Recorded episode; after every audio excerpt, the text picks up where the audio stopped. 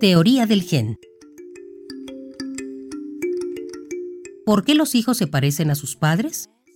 ¿Cómo se transmiten las características de generación en generación? ¿Cómo se producen nuevas características?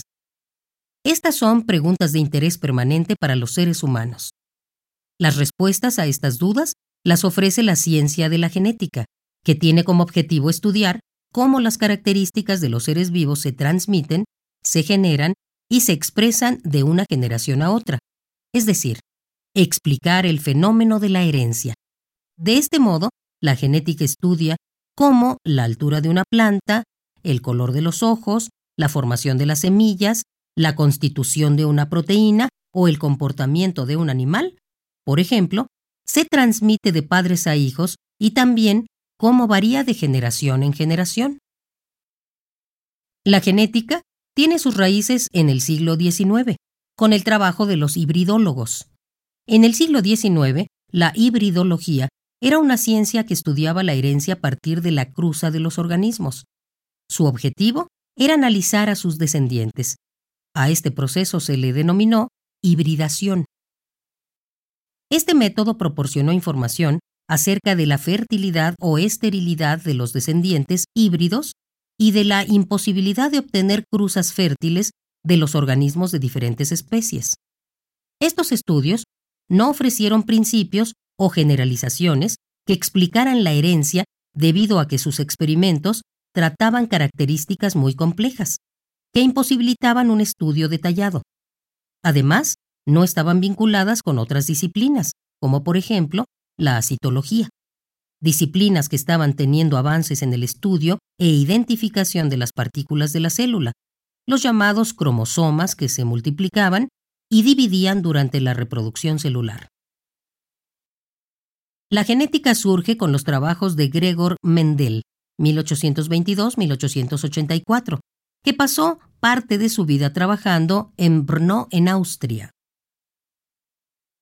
Los trabajos de Charles Darwin eran muy conocidos y Gregor Mendel tenía la intención de mostrar, de manera experimental, cuál era el origen de las especies. Mendel no logró explicar esto, pero sí pudo generalizar algunos principios sobre cómo se heredan las características de generación en generación.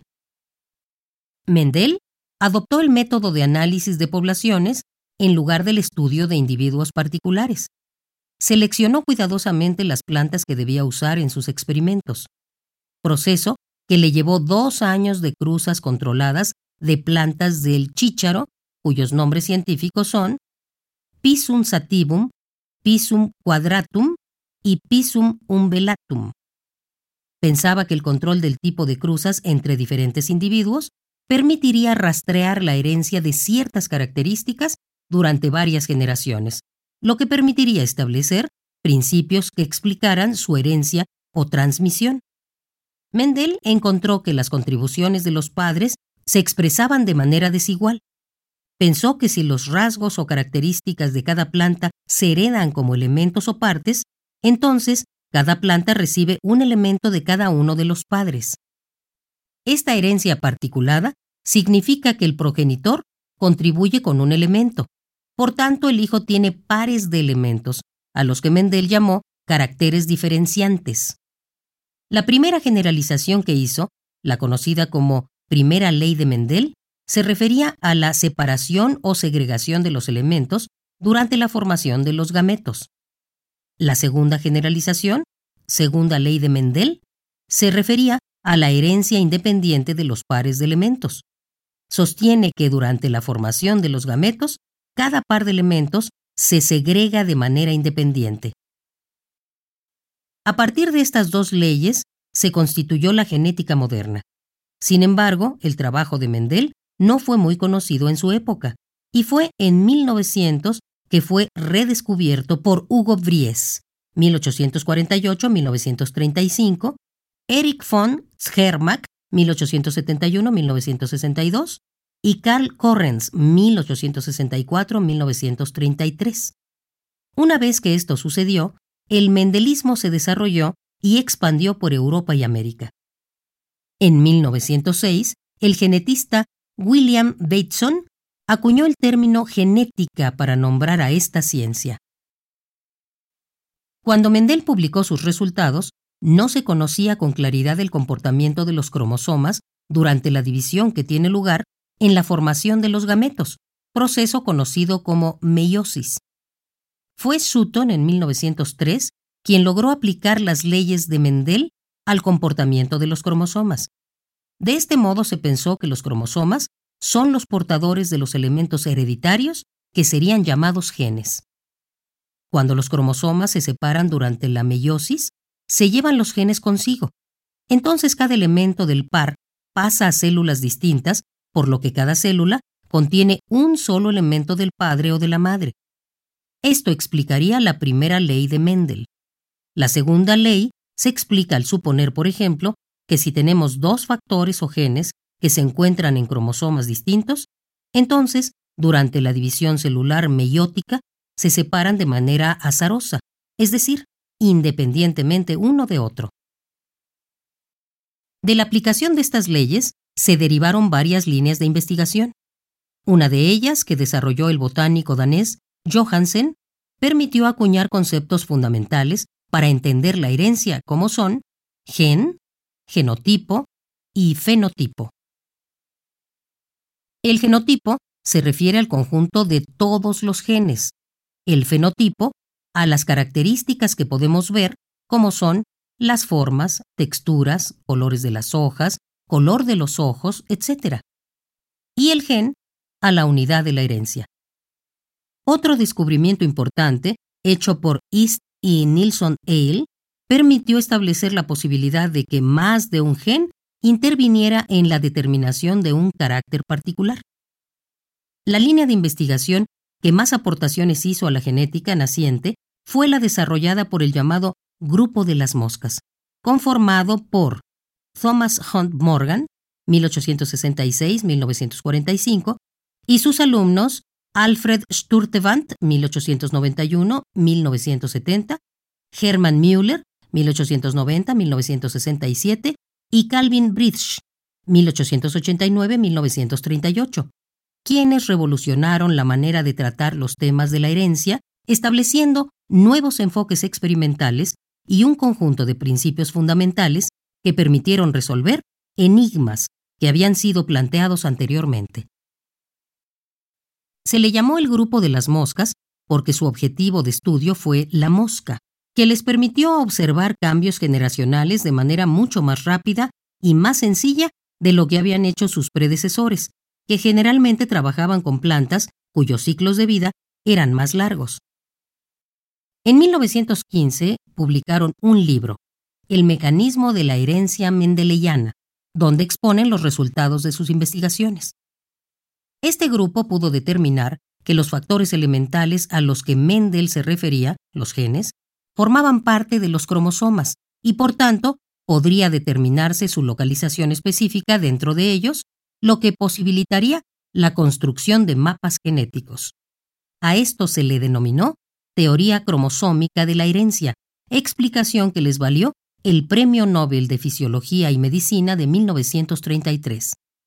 También reconocieron el fenómeno del ligamiento que se refiere al hecho de que dos caracteres se transmitan juntos, lo que no cumpliría la segunda ley de Mendel. Un ejemplo de esto es la herencia ligada al sexo, es decir, el conjunto de características que presenta uno u otro sexo que está determinado por los cromosomas sexuales. Estudiaron también el proceso de recombinación y de la distribución anómala de piezas o de cromosomas completos. Algunas veces, una parte de un cromosoma se desprende y se une a otro, fenómeno conocido como traslocación. Cuando la parte del cromosoma se une al cromosoma normal, se llama duplicación. Y deficiencia cuando la parte traslocada se pierde en divisiones posteriores.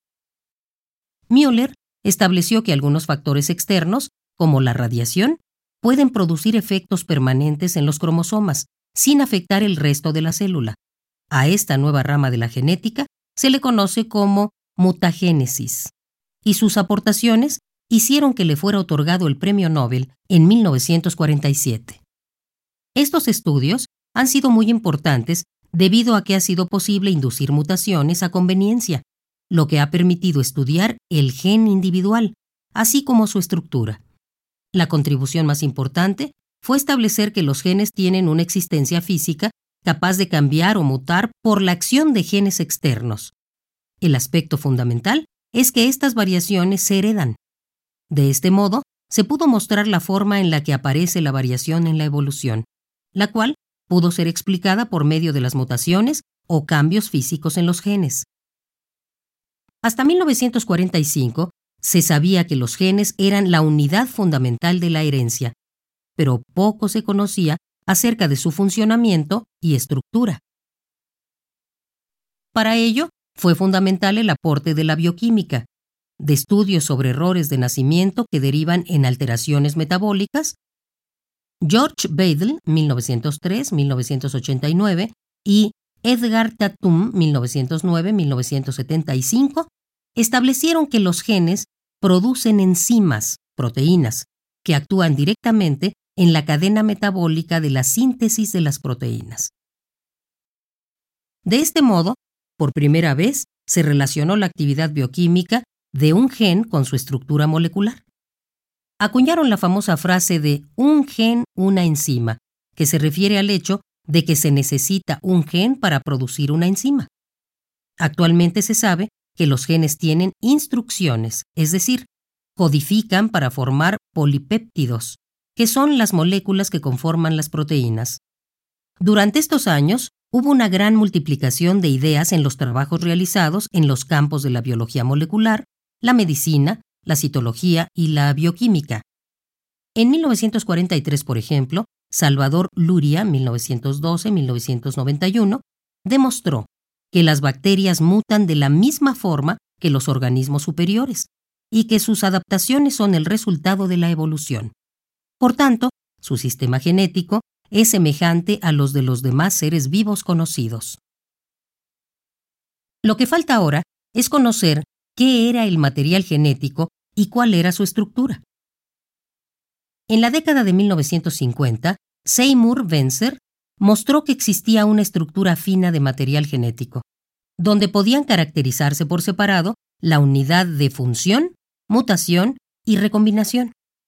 Introdujo los términos cistrón para las unidades genéticas funcionales, es decir, las unidades que contenían información para producir una proteína, mutón para la unidad de mutación y recon para la de recombinación. Ahora se necesitaba saber de qué estaba hecho el material genético y cómo se duplica para ser transmitido de células madres a células hijas.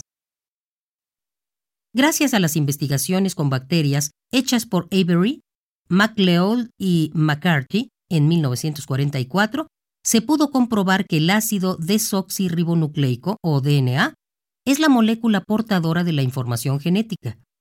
El DNA había sido descubierto por Meissner en el siglo XIX, y desde 1920 se sabía que contenía cuatro bases nitrogenadas. Sin embargo, no se conocía su estructura. Para ello fue necesaria la aplicación de la cristalografía de rayos X al estudio de las moléculas biológicas, lo que permitió determinar su estructura tridimensional. Se hicieron muchos intentos, pero fueron James Watson, 1928, y Francis Kirk, 1916-2004, quienes dedujeron el modelo tridimensional del DNA. El modelo de la doble hélice representaba avances en el entendimiento de la replicación del DNA, una de las funciones fundamentales del material genético. El planteamiento de cómo se traduce la información del DNA a las proteínas fue hecho por Francis Crick y sus colaboradores en 1961 y demostrado experimentalmente por Nirenberg.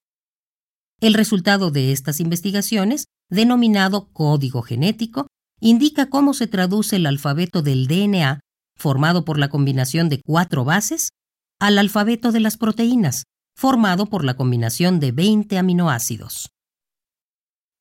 A partir de estos descubrimientos, se han desarrollado nuevos enfoques metodológicos y se han planteado hipótesis cada vez más ambiciosas que buscan explicar, dilucidar y manipular el DNA de diversos organismos.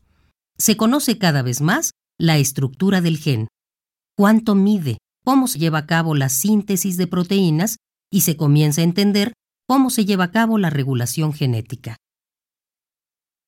Estos avances amplían la concepción clásica del gen, el descubrimiento de las mutaciones puntuales, el entrecruzamiento intragénico y la acción de las enzimas de restricción permiten la visualización del gen de manera más profunda. A esto podemos añadir el descubrimiento de los genes reguladores, los operones y el código genético, que obliga ahora a no hablar más de genes, sino de unidades de recombinación o estructuras complejas que funcionan como una unidad. Se ha desarrollado también la ingeniería genética, que busca construir organismos de utilidad para los humanos. Para ello, han insertado ciertos genes dentro de organismos pequeños, como bacterias, para fabricar enzimas o vacunas de importancia médica para nuestra especie. Estas investigaciones han provocado también una gran discusión ética, económica y científica que nos lleva a reflexionar sobre el papel y la responsabilidad social de los científicos.